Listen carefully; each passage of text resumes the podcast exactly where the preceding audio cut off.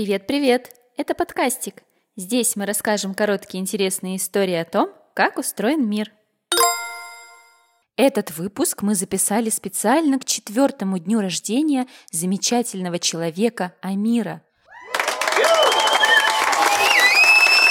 Амир очень спортивный, он играет в футбол и занимается гимнастикой. Чего только стоит его знаменитый кувырок туда и обратно на кольцах.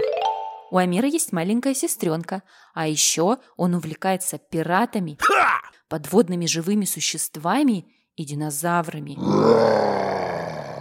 Про динозавров, вернее, про тех, в кого они превратились, наш сегодняшний выпуск. С днем рождения, Амир! Твои родители передают тебе огромный привет, а мы рады, что ты нас слушаешь.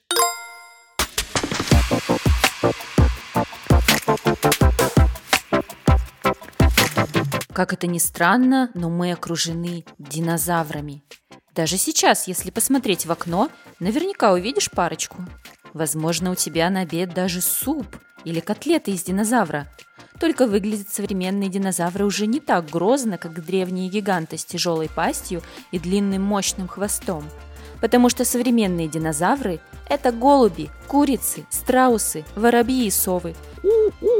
То есть птицы – а огромные чудовища с картинок из фильмов – их предки. Что это значит? Это значит, что в результате эволюции, то есть постоянного изменения в течение долгого времени, у динозавров появились черты птиц, пока они полностью не превратились в пернатых. Ну а как же метеорит, который упал на Землю и уничтожил всех динозавров? Значит, хотя бы парочка все-таки не уничтожилась? Именно – не только метеорит был для динозавров проблемой, он лишь ускорил их превращение. Климат в целом, то есть погода, воздух, ландшафт, становился очень некомфортным. Появлялись уже крупные млекопитающие, которые соперничали с динозаврами за еду и даже охотились на некоторых из них. Исчезли лишь те виды динозавров, которые не начали изменяться в птиц. Но зачем какому-нибудь динозаврищу нужно превращаться в маленькую уточку? Чтобы выжить. Чем меньше размер, тем меньше нужно еды. Перья изначально появились уже даже у предков тиранозавра, а у современных птиц ноги до сих пор в чешуе, как у динозавров. Еще задолго до метеорита у некоторых видов динозавров появился клюв, правда, он был еще с зубами.